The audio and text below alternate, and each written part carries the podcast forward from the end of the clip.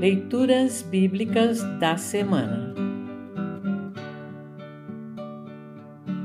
O Evangelho para o 24 domingo após Pentecostes está registrado em Marcos, capítulo 12, versículos 38 a 44.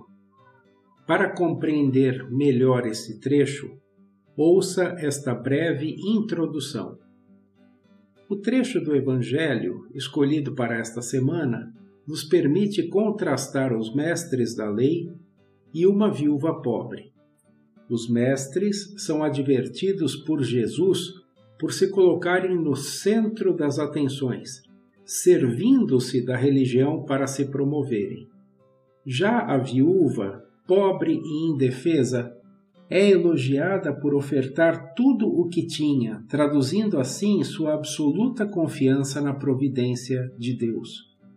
O Evangelho nos faz recordar do Salmo 146 e do trecho do Antigo Testamento, 1 Reis 17, 8 a 16 desta semana.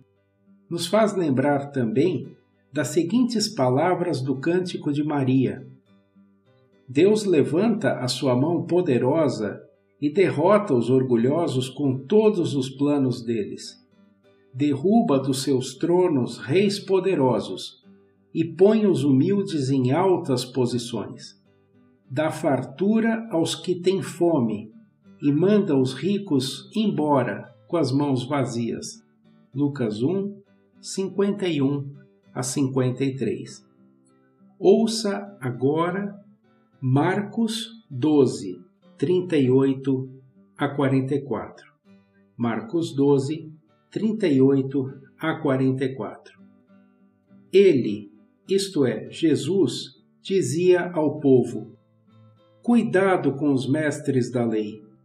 Eles gostam de andar para lá e para cá, usando capas compridas, e gostam de ser cumprimentados com respeito nas praças preferem os lugares de honra nas sinagogas e os melhores lugares nos banquetes. Exploram as viúvas e roubam os seus bens, e para disfarçarem fazem orações compridas.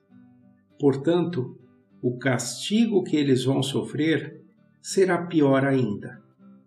Título: A oferta da viúva pobre. Jesus estava no pátio do templo sentado perto da caixa das ofertas, olhando com atenção as pessoas que punham dinheiro ali.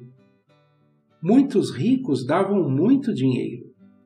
Então chegou uma viúva, pobre, e pôs na caixa duas moedinhas de pouco valor. Aí Jesus chamou os discípulos e disse: Eu afirmo a vocês que isto é verdade. Esta viúva pobre deu mais do que todos, porque os outros deram do que estava sobrando.